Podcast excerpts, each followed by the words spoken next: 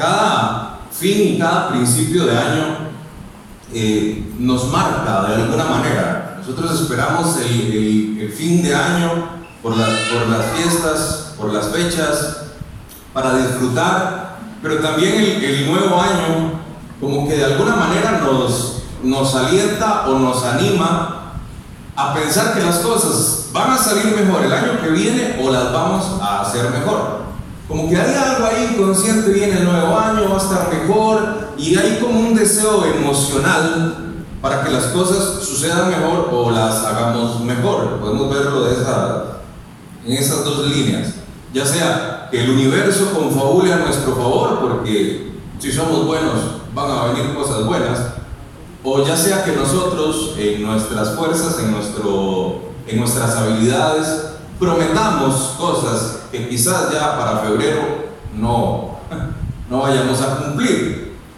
Vamos a hablar de muchas cosas. La famosa ida al gimnasio, el proyecto de lectura de la Biblia en un año, voy a ser mejor esposo, mejor esposa, proyectos familiares, en el matrimonio, en los negocios. Pero eso no pasa de ser simplemente un deseo emocional porque las cosas sucedan así porque lo hemos visto a través de la historia y en nuestras propias vidas. Un nuevo año no significa nada más que un cambio en la fecha del calendario, porque la vida continúa. ¿Cuántos al inicio de, este año pensamos que las cosas iban a estar mejor que el año anterior? Y para la gran mayoría de la humanidad no fue así. No necesariamente un año nuevo es un nuevo comenzar. Y yo no quiero desalentarlos, más bien yo quiero motivarlos y quiero animarlos y quiero llenarlos de esperanza en que no depende de usted ni depende de mí, de ninguno de nosotros, que las cosas salgan de alguna manera bien, sino que depende de nuestro Dios. Depende de Él. Y hay una generación en la Biblia que sí vivió un nuevo comenzar. Comenzaron prácticamente desde cero. Comenzaron una vida nueva, un nuevo amanecer, y es la generación de Josué. Y antes de comenzar a leer el texto bíblico, yo le pido que me acompañe en una oración para que Dios siga en control eh, de nuestra mente, de nuestro corazón y de nuestra vida. Gracias Padre bueno por esta mañana. Gracias por cada persona en este lugar. Gracias por cada familia representada. Gracias Señor porque podemos confiar en que tu palabra es la que se va a exponer acá. No permitas, Señor, que nada de lo que se diga no venga, Dios, sino de la revelación de tu Espíritu Santo. Que no haya nada que se salga de tu verdad y que venga a generar en nosotros la esperanza necesaria para afrontar, Dios mío, los retos y las dificultades, las tareas, todo lo que viene para nosotros en los siguientes días, los siguientes meses, semanas, años, lo que tú quieras, Señor pero que podamos vivir con esta esperanza en nuestro corazón día con día. Yo quiero que usted me acompañe al texto, Josué capítulo 1, versículo 1 al 9, muy conocido para la mayoría de los cristianos. Si usted no lo conoce, pues hoy va a leer una de las porciones más relevantes de la Biblia según el pensamiento humano. Toda la Biblia es buena, es inspirada por Dios, pero hay textos que nos marcan y que nos ayudan muchísimo. Josué capítulo 1, vamos a leer desde el 1 hasta el 9, es una generación marcada por algo nuevo que va a suceder. Es una generación que va a poseer una tierra nueva, una tierra que Dios había prometido muchísimos años antes. Dios le había prometido al pueblo hebreo que les iba a dar una heredad, una tierra y esta generación tenía 40 años en el desierto, caminando, dando vueltas, esperando que esa promesa se cumpliera. Un nuevo comenzar, un nuevo amanecer, bajo un nuevo liderazgo o guía, que es Josué, bajo circunstancias distintas a las que vivieron durante 40 años. Ellos iban a entrar a una tierra que literalmente daba leche y miel. Qué bonito suena. Pero una vez que ellos poseyeran esta tierra, ¿saben qué iba a pasar? Este pueblo estuvo 40 años disfrutando todos los días de una nube que les tapaba el sol. Todos los días. Y los protegía. Y en la noche, cuando hacía extremo frío en el desierto, tenían una columna de fuego que les iluminaba y también les calentaba. Una vez puestos los pies en la tierra prometida, la nube se iba a ir y el fuego iba a desaparecer. Un nuevo comenzar y un tanto difícil para cuando uno es medio acomodado, ¿verdad? Y quizás lo más fuerte, el maná que cayó durante todos los días y que les alimentó durante 40 años, iba a dejar de caer. Y ahora tenían que trabajar, porque ya tenían la tierra. Era un nuevo comenzar, era un nuevo amanecer. Vamos al texto, Josué 1, dice, aconteció después de la muerte de Moisés, siervo de Jehová, que Jehová habló a Josué, hijo de Nun, servidor de Moisés, diciendo, mi siervo Moisés ha muerto, ahora pues levántate y pasa este Jordán, tú y todo este pueblo a la tierra que yo les doy a los hijos de Israel. Yo os he entregado, como lo había dicho Moisés, todo lugar que pisare la planta de vuestro pie, desde el desierto y el Líbano hasta el gran río Éufrates, toda la tierra de los Eteos hasta el gran mar donde se pone el sol, será vuestro territorio. Nadie te podrá hacer frente en todos los días de tu vida como estuve con Moisés, estaré contigo, no te dejaré ni te desampararé esfuérzate y sé valiente, porque tú repartirás a este pueblo por heredad la tierra de la cual juré a sus padres que la daría a ellos. Solamente esfuérzate y sé muy valiente para cuidar de hacer conforme a toda la ley que mi siervo Moisés te mandó. No te apartes de ella, ni a diestra ni a siniestra, para que seas prosperado en todas las cosas que emprendas. Nunca se apartará de tu boca este libro de la ley sino que de día y de noche meditarás en él para que guardes y hagas conforme a todo lo que en él está escrito. Porque entonces harás prosperar tu camino y todo te saldrá bien. Mira que te mando que te esfuerces y seas valiente. No temas ni desmayes, porque Jehová tu Dios estará contigo a donde quiera o en donde quiera que vaya. El texto comienza anunciando la muerte de Moisés. El libro anterior a Josué es de Deuteronomio y el último capítulo habla acerca de la muerte y la sepultura de Moisés. Para este pueblo probablemente fue difícil ver cómo el, el guía que Dios había puesto durante 40 años moría. Pero damos la vuelta de página y hay un nuevo comenzar con alguien. Dios le dice a Josué, ya Moisés murió. Ahora yo le voy a hablar a usted. Eh, Moisés no está, pero yo sí estoy, es lo que Dios le está diciendo. Moisés, ese hombre que muchos aún creen como el, superhéroe del pueblo de Israel, los que no creen en Jesucristo todavía ven a Moisés como ese gran hombre, ese gran libertador que Dios utilizó, sí, para bendecir al pueblo. Y, pero si leemos Hebreos, vemos como el, el escritor, el autor de Hebreos, deja en claro que Jesús es mayor que Moisés, pero Moisés fue un gran hombre. Dios le llama y le dice a Josué, mi siervo Moisés. Dios le dice a Josué, Moisés era mi siervo. Y es que ese es el título preferido de Dios acerca o sobre sus hijos, aquellos que cumplen sus propósitos. Mi siervo. Él le llama siervo a algunos personajes en la Biblia que a veces nosotros podríamos considerar, ¿cómo le va a decir siervo? Llamó siervo a Nabucodonosor porque en algún momento de su vida hizo las cosas conforme al propósito de Dios. Llamó siervo a Ciro, el rey persa, en Isaías, porque de alguna manera sirvió a Dios en sus propósitos y llama siervo a Moisés. Ese es el título preferido de parte de Dios. Ahora, nos da mucho que pensar, ¿por qué hay tanto seminario hoy para líderes con respecto al seminario para siervos? cuando la palabra siervo aparece un montón de veces más en comparación con la palabra líder. Y tenemos coach de vida y tenemos coaching para esto y cómo emprender y cómo crecer y usted tiene que empoderarse porque Dios lo va a llevar y lo va a hacer crecer cuando Dios quiere que seamos siervos. Y la palabra siervo es doulos en griego que significa esclavo. El único empoderamiento que yo encuentro en la Biblia es cuando dice, y ustedes recibirán poder cuando haya venido sobre ustedes quién? Espíritu Santo, tanto para hombres como para mujeres. Y ya, punto. Nos empodera para ser siervos. de él y de los demás.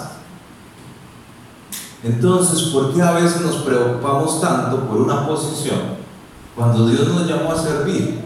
Y si tenemos su Espíritu Santo, vamos a disfrutar ese servicio.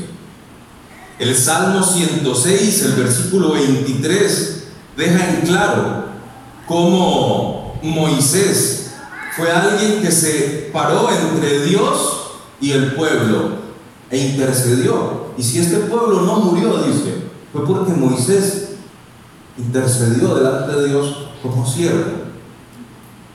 Y esa es eh, la posición que Dios quiere que nosotros tengamos hoy, ser siervos de Él. Mire lo que dice el científico Pascal, un científico reconocido en la historia que al final de su vida entrega su vida a Cristo, o Dios lo llama, se refiere a Moisés de esta manera. Él está escribiendo sobre Moisés. No se puede producir un gran hombre antes de su tiempo. A Moisés le llevó tiempo, le llevó 40 años en Egipto, 40 años en el desierto. Y usted no puede hacer que se muera antes de su tiempo no lo puede desplazar ni promover, no puede relegarlo, ni puede continuar su existencia, ni reemplazarlo al mismo tiempo, porque él solo existe porque tenía un trabajo para hacer. Ya no existe porque ya no hay nada para que él haga. Y continuar con él es continuar una labor inútil. Suena fuerte, pero Pascal está diciendo, Dios tenía un trabajo para Moisés, Moisés lo cumple y Dios se lo lleva. Qué bonito. La, la muerte de Moisés, yo creo que es de las más espectaculares y las que todos quisiéramos. Moisés no entró a la tierra prometida. La tierra prometida de Moisés fue Dios mismo. ¿Qué iba a querer Moisés entrar a esa tierra por la cual soñó tanto cuando era Dios el que se lo estaba llevando de la mano, prácticamente? Dios termina con los días de Moisés y llega donde Josué y le dice, vea Josué, ahora le toca a usted. Y es que Josué acompañó a Moisés durante gran parte de su vida. Josué fue el líder de las tropas hebreas cuando se enfrentaron a los amalecitas en Éxodo 17 y vencieron. Josué bajo la mano de Moisés, bajo la mano de Dios. Josué acompañó a Moisés al monte cuando él fue a recibir la ley de Dios. El que estaba ahí atrásito era Josué. Josué dice la Biblia que era el que acompañaba a Moisés en la tienda, aquel primer tabernáculo donde habitaba la presencia de Dios. Y dice Éxodo 33 que Moisés sale y se va de la tienda y Josué queda en la tienda, orando, intercediendo, disfrutando de la presencia de Dios. No fue simplemente algo que sucedió de la noche a la mañana que, que Dios llamara a Josué. Ahora, a pesar de Josué, y digo a pesar de, porque Dios sabe que Josué es un hombre caído, como usted y como yo. Dios sabe que Josué está sujeto al desánimo, probablemente como usted y como yo estamos sujetos al desánimo, a las caídas. Pero Él lo hace hablándole en tres puntos. Y el primero es manifestando su fidelidad expresada durante 40 años. Versículo 2 dice, mi siervo Moisés ha muerto, ahora pues levántate y pasa este Jordán, tú y todo este pueblo, a la tierra que yo les voy a dar, que yo les doy, dice, que yo les doy a los hijos de Israel. Se está cumpliendo la promesa. Y Dios está diciendo, aquí está mi acción. Yo lo que prometí, hoy comienza. A partir de hoy comienza a verse esa promesa cumplida. Moisés muere, pasamos la página y nos hace ver que aquí todos somos secundarios, le dan el pase a Josué, Josué es alentado por parte de Dios y como que Dios le está diciendo, vea, yo durante 40 años los he protegido, los he alimentado, los he guardado, he estado con ustedes siempre, ahora es el tiempo de entrar y poseer. Y qué bonito suena eso, ¿verdad? Vamos a entrar y vamos a poseer. Pero les toca trabajar y obedecer. No es así de fácil. Hay un trabajo por hacer y hay una vida de obediencia que vivir. La fidelidad de Dios está en acción. Es curioso cómo en Deuteronomio se menciona 69 veces que Israel va a poseer esta tierra. Hay 69 referencias de esa promesa de parte de Dios para que Israel posea esta tierra. Y 25 veces se le menciona como un regalo de parte de Dios, no como algo que ellos se ganan, sino como un regalo de parte de Dios. Ahora, la rebelión del pueblo de, o el pueblo hebreo fue un impedimento para que entraran a la tierra. No, porque entraron, a pesar de todas las rebeliones. Hubo personas que no pudieron entrar por sus rebeliones, pero el pueblo hebreo como nación pudo entrar a la tierra prometida. Ahora, la muerte del, entre comillas, el líder más grande que tuvo el pueblo fue un impedimento, ¿no? Porque pudieron entrar. Los gigantes que habitaban esa tierra fueron un impedimento, tampoco. El Jordán desbordado tampoco fue un impedimento. Josué necesitaba ser afirmado por parte de Dios. Y en el verso 3 le dice, yo os he entregado, como lo había dicho a Moisés, todo lugar que pisare la planta de vuestro pie. Y esa es una promesa que se ha malinterpretado hasta el día de hoy por parte de los que dieron eh, origen, disculpando la palabra, a la maldita teología de la prosperidad. Porque le dicen, toda tierra que vuestra planta de vuestros pies pisare, va a ser de ustedes. Y ya tenemos gente yendo a lugares ahí a caminar, porque esta tierra el Señor me la dio. Y también lo vemos de una manera espiritual. Pero resulta que esto es una promesa específica para un pueblo específico, de una manera específica. ¿De qué manera? Es una promesa geográfica con límites incluso. No es que todo el mundo iba a ser de la generación o del pueblo hebreo. Dios le está diciendo, yo voy a estar con usted, yo estoy involucrado en cumplir esta promesa, nadie le va a hacer frente, la tierra va a ser de ustedes, pero hay límites, vea el versículo 4, desde el desierto y el Líbano hasta el gran río Éufrates, toda la tierra de los Eteos hasta el gran mar donde se pone el sol, será vuestro territorio. Esa era la tierra que tenían. No hay más. Es una promesa física que se cumple en lo físico. Y la hemos tomado para poner palabras en la boca de Dios de una manera en la que Él no lo ha dicho. Pero ya veremos que hay otras promesas para nosotros que sí tienen una representación muy similar a esta promesa. Dios le está diciendo, vea, si usted va hasta el oeste, se va a topar con el Mediterráneo, ahí. Ese es el límite. Y si usted va al sur, se va a topar en Egipto, en el Líbano, hasta ahí. Y si va a ir al norte, hasta el Éufrates, hasta ahí. Son los límites que Dios le puso. Ahora, hay algo curioso.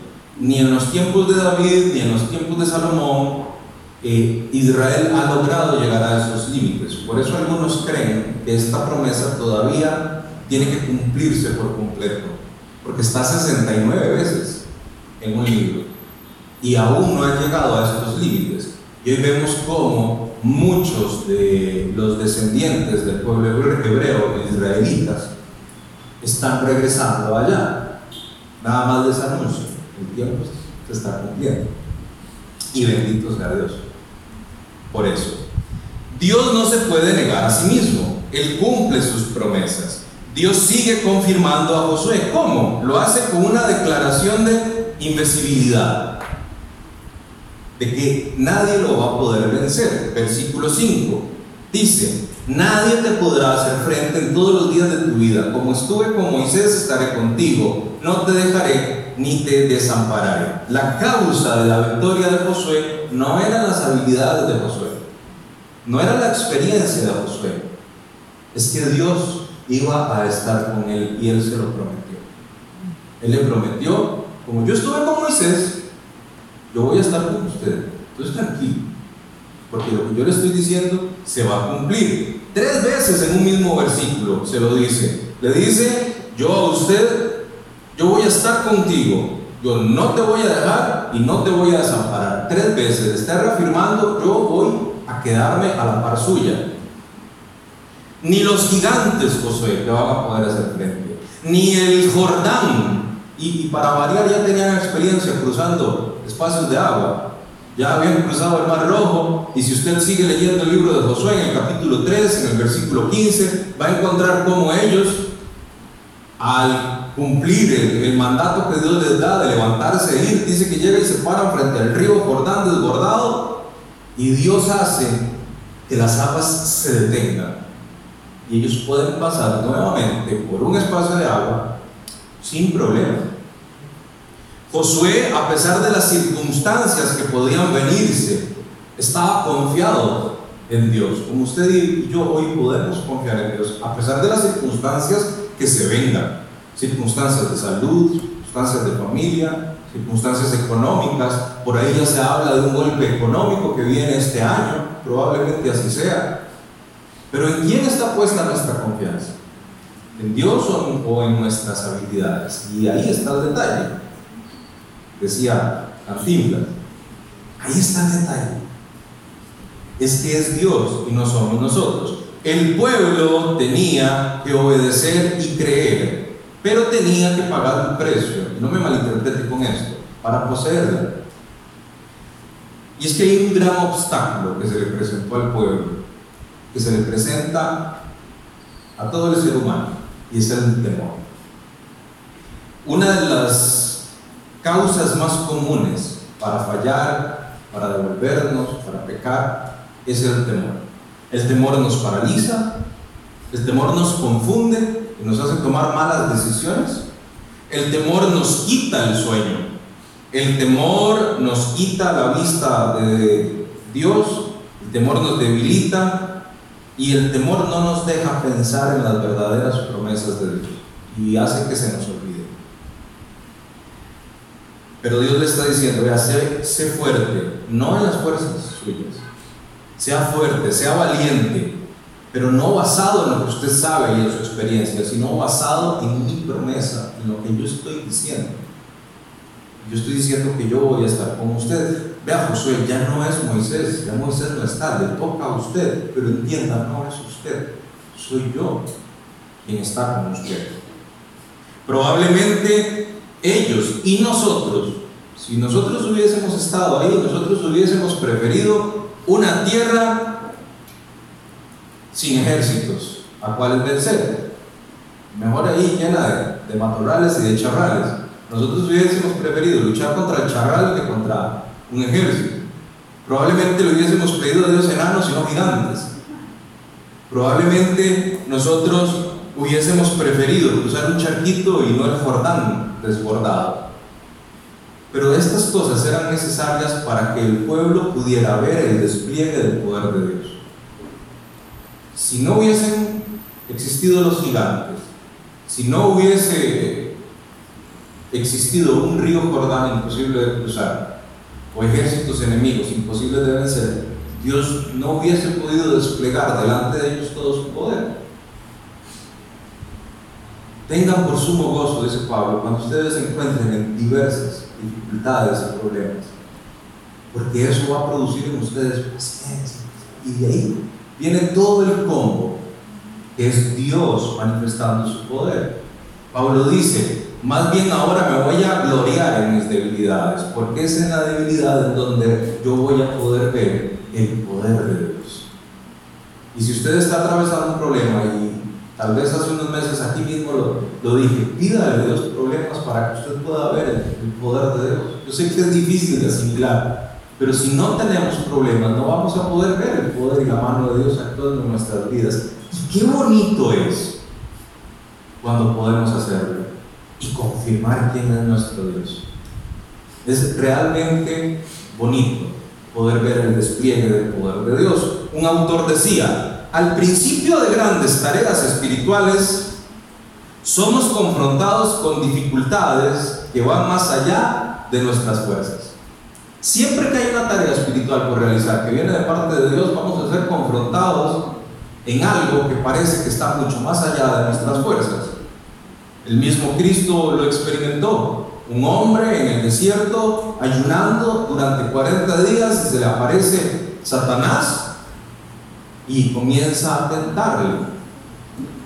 Parecía que estaba más allá de las fuerzas de aquel hombre poder soportar esa tentación. pero Cristo reposa en el poder de Dios que habita en él. Cristo hombre, Cristo Dios. Otro escritor, comentarista dice, en esos momentos, escuchen, mi hermano, mi hermana, en esos momentos, cuando usted esté atravesando una dificultad, una tarea que parece imposible, en esos momentos debemos preocuparnos más de dónde y de quién ha venido el mandato o la tarea y la validez del mismo. Preocuparnos, preocuparnos más que por nuestra fortaleza y habilidad para llevar a cabo la tarea. Porque si es Dios quien nos ha dado la tarea, la fortaleza para realizarla llegará cuando la necesitemos. Ahora la pregunta es, ¿es Dios quien lo ha llamado a enfrentar lo que está viviendo? ¿Es Dios quien lo ha llamado a realizar una tarea que tal vez usted está pensando. Cuando nosotros oramos, generalmente lo hacemos pensando en desafíos conforme a nuestras fortalezas. Nosotros oramos pidiéndole a Dios que nos ayude en tal negocio o en tal situación familiar, pero ya en nuestra cabeza estamos pensando la manera en que nosotros podemos resolverlo. Cuando es Dios quien promete darnos fortaleza conforme a los desafíos que se nos presenten. Josué fue formado y fue equipado. Josué conoció a Dios por 40 años en el desierto. Vamos a Daniel 11:32, la parte B del, del versículo.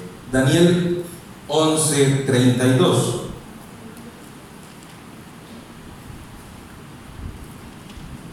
Dice la parte B, mas el pueblo que conoce a su Dios se esforzará y actuará. Esto se trata de conocer a Dios. Una vez que yo conozco a Dios, viene una fuerza para mí, en mí, para mí, para que yo pueda actuar. Pero si no conocemos a Dios, no vamos a pasar de ahí. Se trata de conocer a Dios. Y Josué conocía a Dios. Cuando no conocemos a Dios, el temor nos paraliza. Detrás de la valentía de Josué había un don de fe que le permitía creer a todo lo que Dios hablaba. Si Dios, Josué decía, si Dios lo dijo, Él lo cumple. Y Josué descansaba en eso. Es un don de fe, creer a lo que Dios dijo. Josué y Caleb fueron los únicos de los doce espías que fueron a ver la tierra que regresaron esperanzados. Los otros diez llegaron y dijeron, no, ahí no se puede. Hay unos gigantes que nos ven como langostas. A ellos nadie les dijo que los gigantes los estaban viendo como langostas. lo inventaron porque lo sintieron ellos. Pero Josué y Caleb llegaron y dijeron, sí, es una tierra lindísima, fluye leche, fluye miel y Dios nos la ha dado. Porque Josué creía en lo que Dios había dicho. Si Dios lo dijo, Él lo cumple. Y yo creo eso. ¿Por qué? Porque Josué conocía a Dios. La incredulidad es uno de nuestros pecados más frecuentes. No creerle a Dios. Y lo vivimos a cada rato. Y cuando vemos a un hermano o a una hermana que está atravesando una situación difícil y lo vemos achicopalado, decaído, decimos que le falta fe. Pero cuando ya nos toca a nosotros, es cuando de verdad empezamos a experimentar la incredulidad. Hay dos maneras de ser valiente, ya sea basado en mi experiencia, en mis habilidades, porque yo puedo decir que puedo afrontar esta situación porque yo soy valiente, porque tengo la capacidad, porque tengo el dinero, porque tengo a los amigos, a las personas necesarias, tengo el conocimiento, pero eso es apoyarse en el orgullo. Y hay otra manera que es confiando en las promesas de Dios y eso es fe. Y es que Dios es suficiente. Dios prometió estar. Dios prometió no dejar. Dios prometió no desamparar a Josué. Y la generación de Josué fue la generación que pudo vivir eso. Y hay algo sumamente lindo para nosotros también. Porque es Cristo el que nos dice a nosotros, yo voy a estar ustedes todos los días hasta el fin del mundo. Y ahí sí estamos nosotros incluidos. Es la misma promesa. La promesa de poseer la tierra, la promesa de luchar y de vencer, porque ya nosotros no tenemos que salir a matar gigantes. Pero Cristo sabe cuáles son nuestros gigantes, cuáles son nuestras dificultades, cuáles son nuestros jordanes. Y nos dice, vea, yo voy a estar con ustedes todos los días hasta el fin del mundo. William McDonald en el comentario del libro de Josué dice, Josué tenía la promesa de Dios, tenía la palabra de Dios y tenía la presencia de Dios. Es decir, que Josué en la promesa de Dios tenía la victoria garantizada. En la palabra de Dios tenía la guía garantizada. Y en la presencia de Dios tenemos el poder sustentador. Y resulta que es lo mismo que tenemos en la promesa de Cristo. Cuando Cristo dijo, yo voy a estar con ustedes todos los días, tenemos la victoria, la guía y el poder sustentador garantizados para poder seguir adelante y seguir caminando. Ahora el segundo punto que Dios le deja claro a Josué después de, de reafirmar su fidelidad, de decirle yo voy a cumplir y estoy cumpliendo lo que le prometí, es la necesidad de una vida de obediencia para disfrutar de las bendiciones ofrecidas por gracia. Versículos 7 y 8 de Josué 1. Dice, solamente esfuérzate y sé muy valiente para cuidar de hacer conforme a toda la ley que mi siervo Moisés te mandó. No te apartes de ella ni a, ni a diestra ni a siniestra, para que seas prosperado en todas las cosas que emprendas. Nunca se apartará de tu boca este libro de la ley sino que de día y de noche meditarás en él para que guardes y hagas conforme a todo lo que en él está escrito, porque entonces harás prosperar tu camino y todo te saldrá bien. Esta es la segunda vez en el texto que Dios le dice a Josué, esfuérzate. Pero cuando le va a decir sé valiente, la primera vez le dice sé valiente en relación con cruzar el Jordán e ir a la tierra. Ahora le dice sé muy valiente en relación a obedecer, a una vida de obediencia. ¿Por qué? Porque obedecer requiere valentía. Ser obediente a Dios requiere valentía. Cuando somos tentados, tenemos que ser valientes para obedecer a Dios. Cuando tenemos temor, tenemos que ser valientes para creerle a Dios. El temor genera desobediencia. El pueblo quiso volver a Egipto en el desierto, ¿por qué? Porque tuvo temor. Los espías dieron un mal consejo acerca de la tierra, ¿por qué? Porque tuvieron temor. Dios les dijo, ustedes no se van a aliar con nadie, con ningún otro pueblo. Y por temor, en el libro de los reyes vemos cómo ellos se aliaron con Egipto de nuevo y con Asiria y vinieron grandes problemas para el pueblo de Dios, todo por temor. El temor nos regresa al viejo hombre. Por temor nosotros volvemos a actuar, volvemos a hablar, volvemos a pensar y volvemos a decir como aquel viejo hombre que era. Ese es el problema del temor, nos lleva a la desobediencia. El temor es el terreno fértil para la desobediencia. Ahora, muchas de nuestras desobediencias causadas por el temor ocurren por nuestro descuido en el caminar con Dios.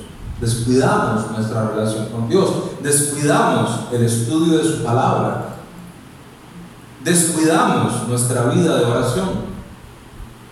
A veces las cosas salen muy bien y está todo muy bonito y, se nos olvida dar gracias, se nos olvida buscar a Dios en oración, se nos olvida meditar en su palabra, porque la palabra nosotros tenemos que tomarla tenemos que estudiarla, tenemos que meditarla y tenemos que aprenderla.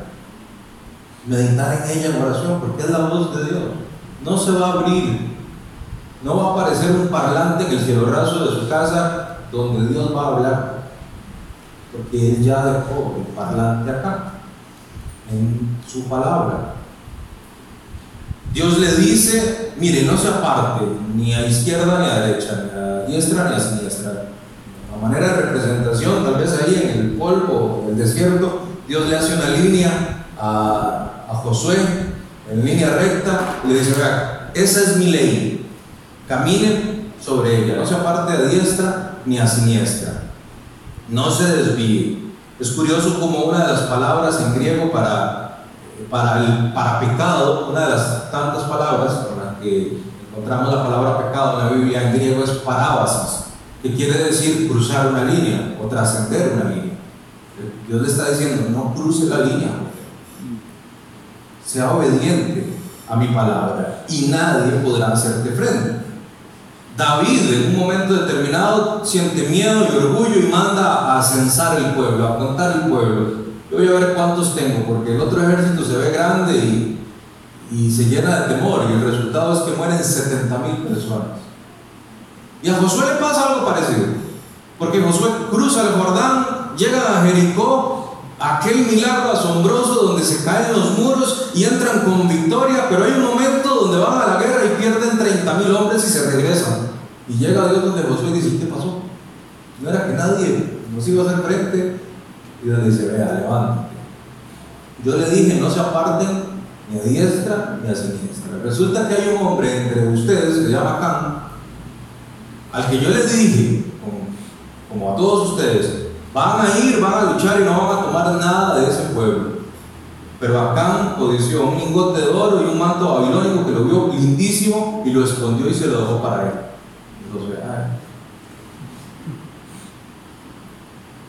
La vida de obediencia es necesaria para poder recibir las bendiciones que por gracia Dios dejó para mí. Dios le dice, este libro no se aparte de tu boca. Y es curioso porque no le dice no se aparte de tu corazón, en un momento lo va a decir. Tampoco dice no se aparte de tu mente, en algún momento lo va a decir, sino que dice no se aparte de tu boca. Dios le está diciendo, hablen de esto, de lo que ya tienen escrito. Háblenlo. ¿Y cómo se habla? Pues cuando lo conozco, cuando lo medito, usted no puede hablar de lo que no sabe. ¿Cómo va a hablar usted de la palabra de Dios si no la conoce, si no la lee? ¿Cómo voy yo a hablar de la palabra de Dios si no medito en ella? Y Dios le está diciendo, hable de esto.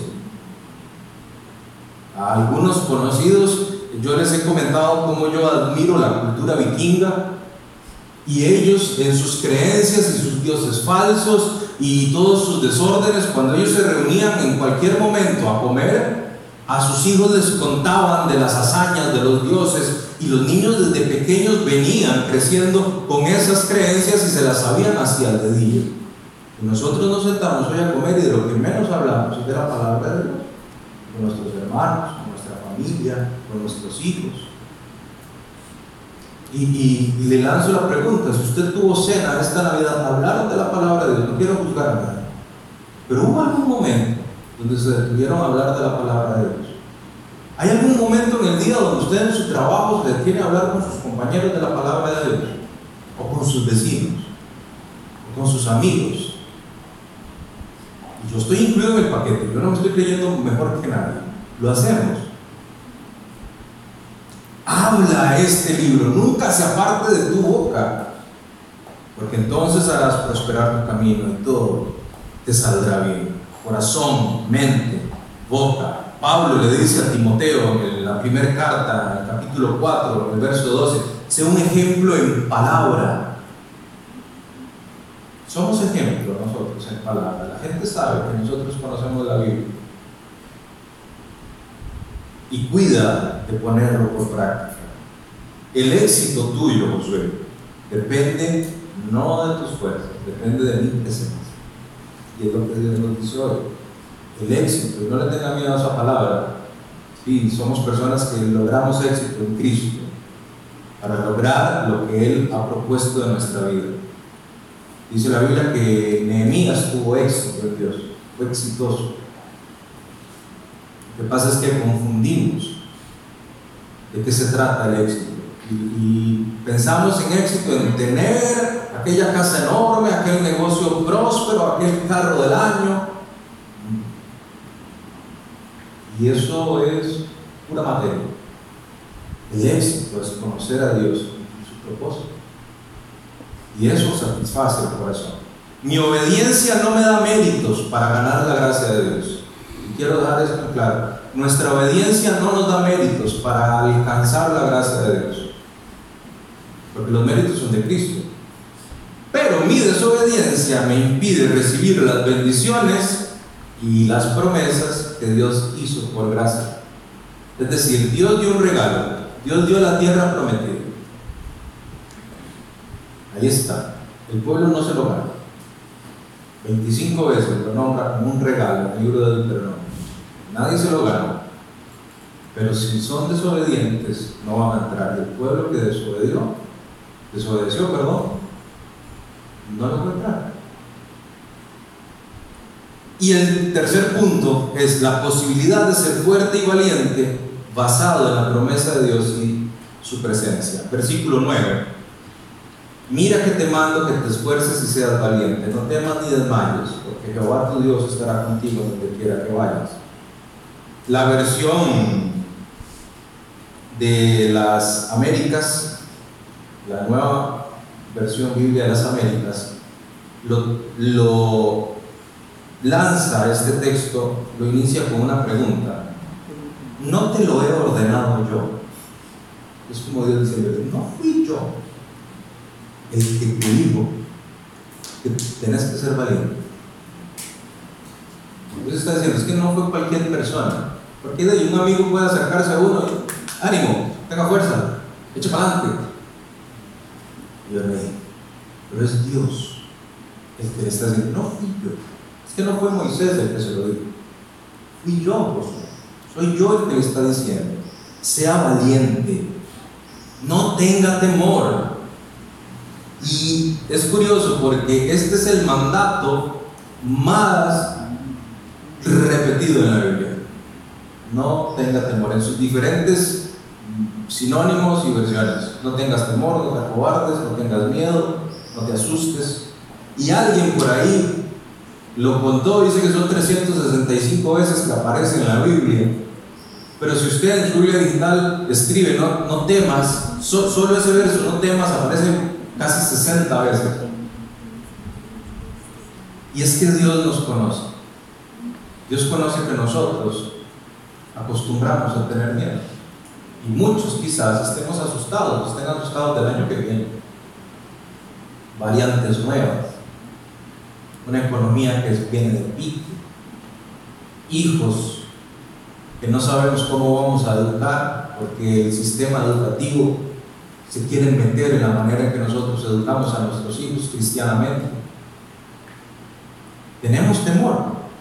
Y Dios nos conoce. Y Dios dice, vea, no tenga miedo. Porque Dios conoce que Josué es igual que usted y es igual que Y le dice, no tenga miedo. Porque yo estoy con usted. Una revista estadounidense hace unos años publicó los siete temores mortales. Y dicen que nosotros le tenemos miedo al futuro, le tenemos miedo a ejercer solos, quién estará con nosotros, cómo estarán nuestros hijos, qué va a ser del negocio, le tenemos miedo al futuro, le tenemos miedo a las enfermedades, le tenemos miedo a la muerte, le tenemos miedo a los accidentes, ya sea para nosotros o para nuestros seres queridos. Y, bueno, no está mi mamá, pero mi mamá eh, acostumbraba a tener mucho miedo cuando alguno de nosotros salía de casa y no llegaba a la hora que decía, y se asustaba de una manera. Yo sé que a muchas de ustedes les ocurre, ¿o no? ¿Dónde estará? ¿Qué habrá pasado? ¿Habrá tenido un accidente? Le tenemos miedo al fracaso y a la derrota, le tenemos miedo a la vergüenza y le tenemos miedo a los hombres. Pero Dios está con Josué, y como está con Josué, está con nosotros. Dios no puede dejar de ser Dios. Y lo que Él cumple, lo promete. Lo que le cumplió, lo que le prometió a Josué, se lo cumplió. Y lo que le prometió a su pueblo, a nosotros, a través de Cristo, Él lo va a cumplir y lo sigue cumpliendo. Porque hasta hoy Cristo ha estado con nosotros. Y va a estar mañana, pasado mañana, y así por toda la eternidad. Hudson Taylor es uno de los misioneros más reconocidos en la historia. Hudson Taylor es el hombre que Dios utilizó para llevar el Evangelio a China.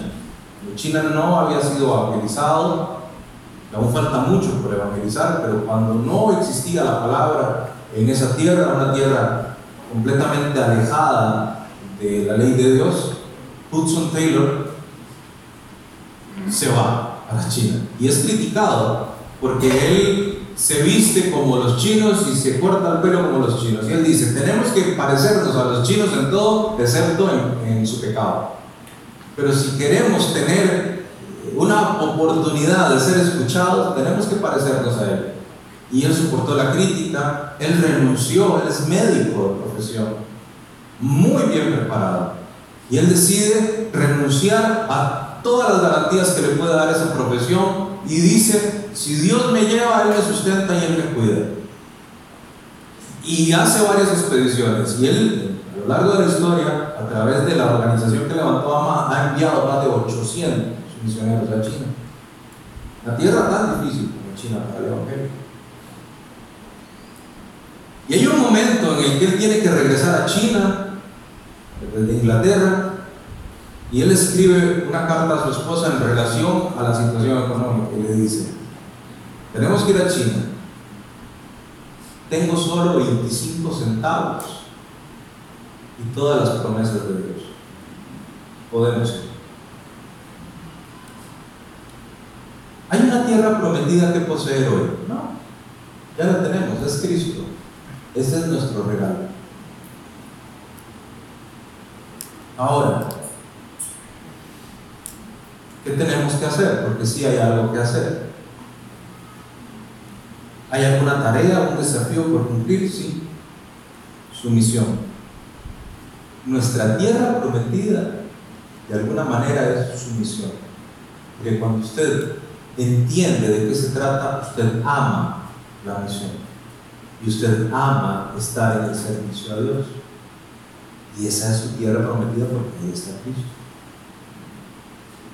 Hay promesas de Dios para nosotros, por supuesto, la que Cristo nos dio. Yo voy a estar con ustedes todos los días hasta el fin del mundo. Hay una tarea por cumplir. Hay un evangelio por predicar. Hay gente que se está perdiendo. Y nosotros hoy tenemos problemas, tenemos situaciones difíciles, tenemos tareas que afrontar, pero Dios está con nosotros. Y Él prometió estar con nosotros siempre. Esta gente perdió a su más grande líder hasta ese momento, que era Moisés.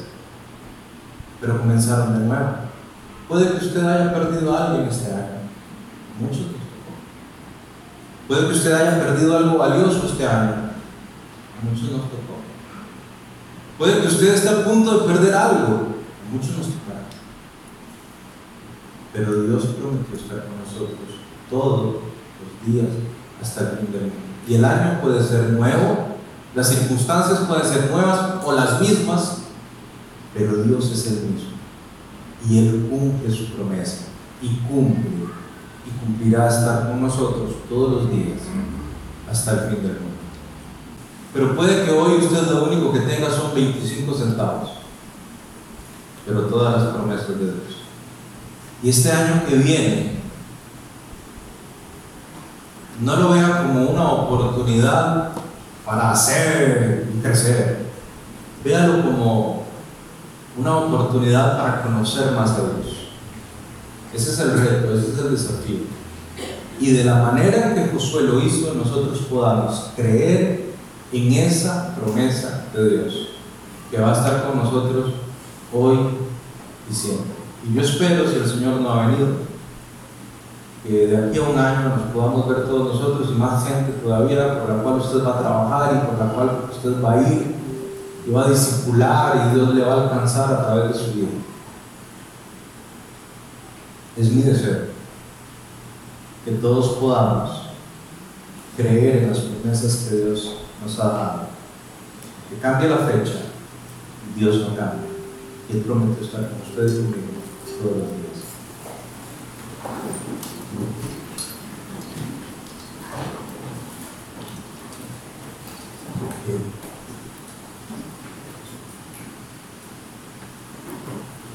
Gracias Señor. Este año. Quizás no fue un buen año si lo vemos de la manera humana para muchos. Quizás hoy muchos estamos dolidos por situaciones que se nos vinieron encima, que no esperábamos. Quizás muchos hoy nos, se pueden sentir derrotados. Sentimos que algo nos hace falta. Pero tú eres suficiente.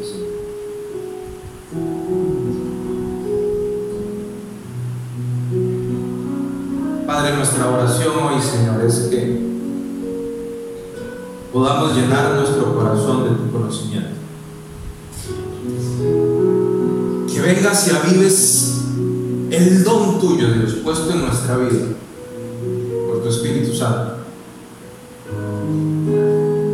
Y que nos llenes con un deseo incontrolable de conocerte. Que no deseemos ninguna otra cosa más, Dios, a partir de hoy, en este año que viene, que conocerte, Señor y que creerte. Porque es ahí donde empieza el cambio en nosotros y en los que están alrededor. Gracias por esta casa, gracias por este pueblo, Señor, por cada persona de esta familia. Gracias por los que están, los que no están, los que te llevaste,